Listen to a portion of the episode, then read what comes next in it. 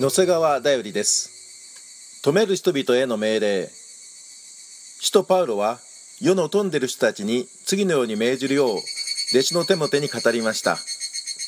高ぶらないようにまた頼りにならない富に望みを置かないように。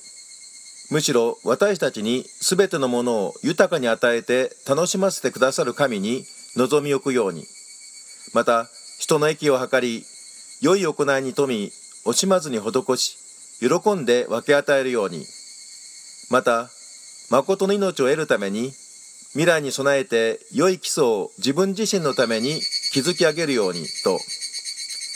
この命令は富の大小にかかわらず財産や金銭に価値を置いている現代の私たちへの神のメッセージなのです。テモテ第一の手紙6章17節。